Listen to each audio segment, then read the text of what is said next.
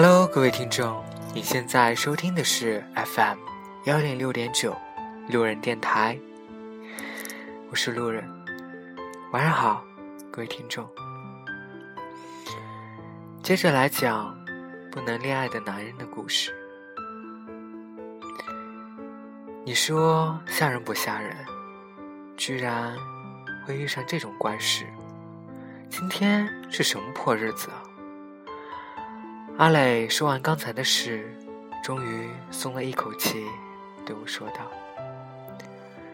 我笑笑说，是你的黄道吉日。”他没理我，我继续说：“你刚才说袭击也太夸张了吧？我还以为有男孩把你打晕，蒙上袋子，然后拖到小巷，然后……喂，我刚才的事再发展下去。”搞不好真会那样，好吗？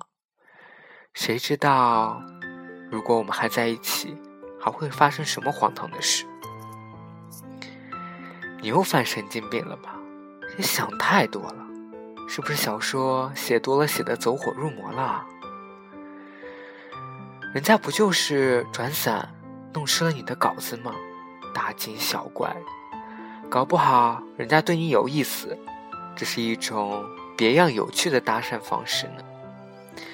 我不怀好意的嘲笑他，他沉默着。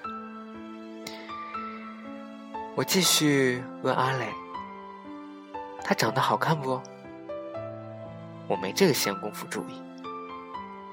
他多高？我不知道。他瘦不瘦？不知道。你说他跑得很快，所以。是不是他腿很长？不知道，不知道。那他穿什么颜色衣服呢？够了，真的是够了。长风衣，短发，眼睛旁边有一颗痣，嘴巴小小的，瘦瘦的，腿很长。你满意了吧？他像机关枪一样，一口气爆出男孩的资料。咦，原来你那么注意他。我笑笑，我是记住他的特点，以后万一在附近遇上，隔好远就能立刻躲开。神经病！我看你明明就有点喜欢他吧？你的苦日子到头了，兄弟。我拍拍他的肩膀。其实他的手稿被毁也没有那么严重。他还有 Word 打印稿呢。我看他熬了那么多夜，好不容易写出来的那些小说，加加上他答应有时候周末去他父母家睡，为此给我提供了个人空间。所以作为交换条件，我答应做他的记录员，已经把那些手稿打字下来了。隔了一周后。那个出版社编辑对于上一次的失约感到十分抱歉，又约了时间见面。好巧不巧，还是周五，又是早晨，又是一个下雨天。难不成黑色星期五要重演？他特意戴了一个鸭舌帽，一副墨镜，一把大黑伞，搞得像电影里的神经病侦探似的。鬼鬼祟祟的出了门，特意走了和上次不一样的路。刚从小区后面走出，隔了一条大马路，迎面看到上次那个克星男孩走过来。还没等他拔腿，男孩已经穿梭往来的车辆，隔了帽子和眼镜的种种伪装，重重人海，一眼就认出了他。哈哈，小说家，我们又见面了。他还是穿着那件亮黄色风衣，像小鹿一样飞速奔到阿磊身边。他一只手撑着伞，一只手也抱着文件袋。抱歉，我不认识你。阿磊想脱身，男孩。抓住阿磊衣服，干嘛？我又不是什么神经病，为什么要躲啊？阿磊没吱声，呆呆站住。男孩看到阿磊今天带了一个厚厚的公文包，这里面是稿子吗？其实他不知道。阿磊知道今天是下雨天，特意里三层外三层，找了个大尺寸文件夹，大包小包的，这样包裹了好几层，外加一个牛皮防水黑色公文包。简直有十二道关卡，全力保护小说稿子。这，这不是稿子，就就是公司里的那个报关单。阿磊吞吞吐吐的说：“上次的事真的很抱歉啦，可惜你跑得太快了。我真的想弥补你什么？不，不用了。”阿雷紧张的像含了颗橄榄。我知道稿子对于你一个创作者的重要性，就像是他珍贵的小孩一样。你看，今天我也带上了我的小孩。阿磊看了一眼他左手拿的文件袋，都是一些水彩初稿了。我去世纪公园。旁边一家画廊给老板看看，他说很喜欢我的画，想帮我办一个展览。原来你真是一个画画的，阿雷说道。喂，我是真的啦，你很没礼貌哦，我生气了。哎，别啊，抱歉抱歉，没关系，我不气了，原谅你了。男孩开心的说道：“我这个人就是有个毛病，对于自己喜欢的人，怎么气都气不起来。”啊！男孩下意识知道自己说漏了嘴，立刻捂上了嘴巴。阿磊没说话，脸莫名的红了起来。两个人突然都沉默了，世界好像静止了，雨好像也不下了。撑着伞的两个人靠得很近，甚至可以感受到对方的呼吸和心跳声。两人脚步默契而有节拍的朝前方的路口迈去。突然，一辆车。急速驰过，仿佛瞬间穿破了这个暧昧的静止小世界。路面水塘里的脏水如暴风般飞起，朝他们两个人的方向见过来。有没有搞错？阿磊听到男孩喊了一声，男孩飞快地丢掉自己手里的文件袋，腾出一只手。并挡在阿磊前面，用两只手握住伞柄，飞快地转起雨伞。如暴风雨般的脏水遇上如龙卷风般旋转的雨伞，也就无济于事了。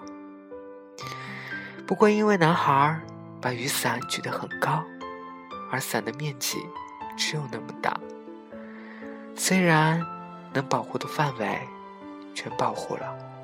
但男孩下半身、皮鞋、裤子都被脏水弄湿了。你为什么把伞举那么高？惊魂未定的阿磊傻傻的问道。因为这样才会彻底挡住你啊！男孩小声的说。男孩用伞和自己的身体。挡住了所有奔向阿磊的脏水。那，那这次算不算补偿你啊？男孩看着阿磊说：“算，当然算。你刚才转伞，好像变魔术一样。”还蛮神奇的，我都看呆了。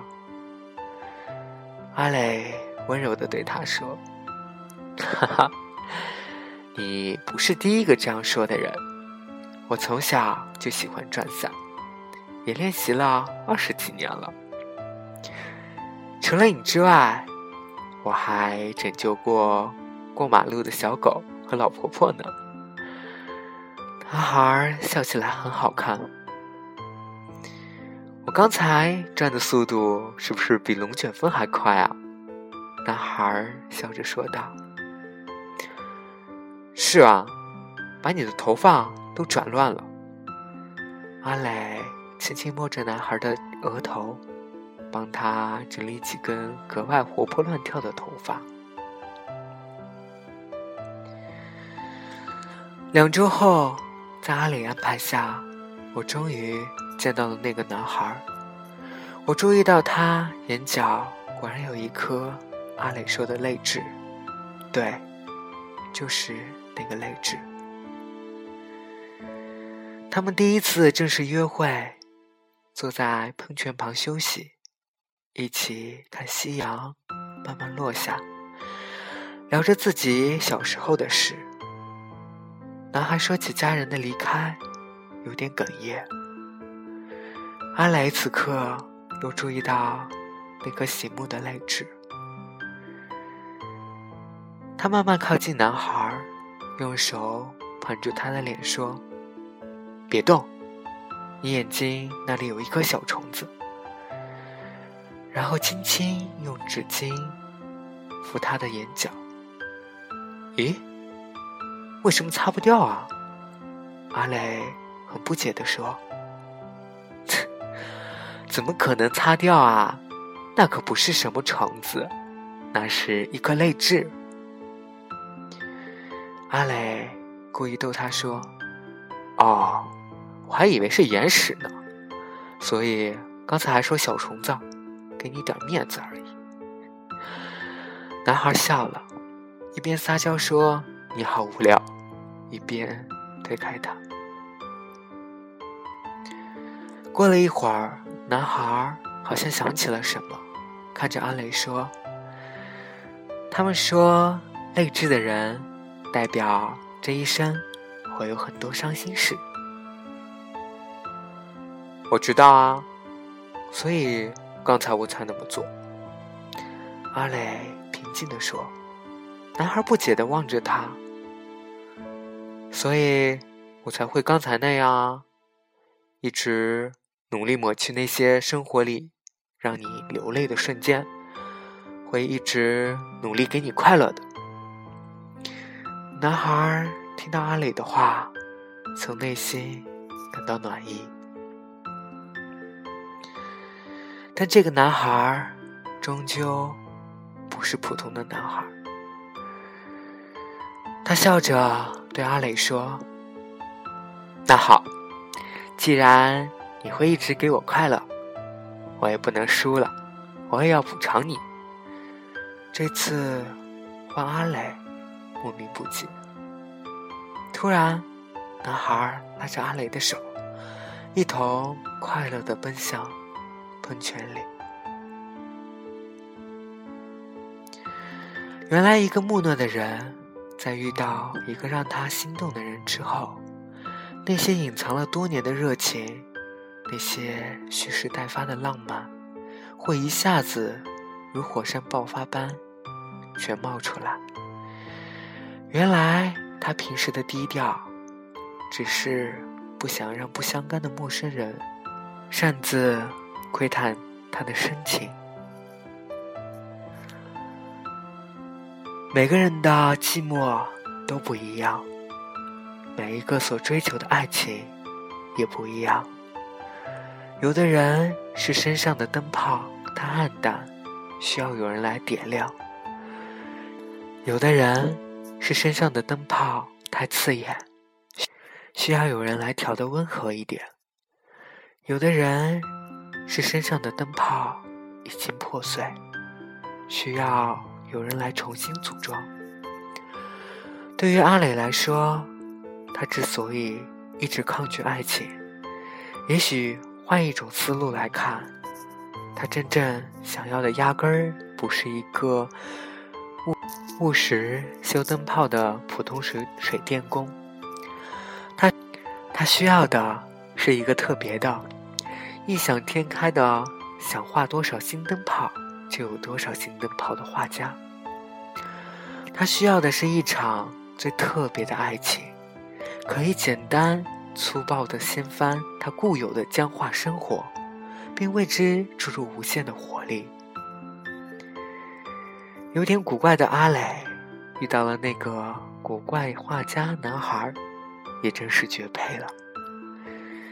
所以，大概这个世界上，所有最与众不同的爱情，都是一场神经病。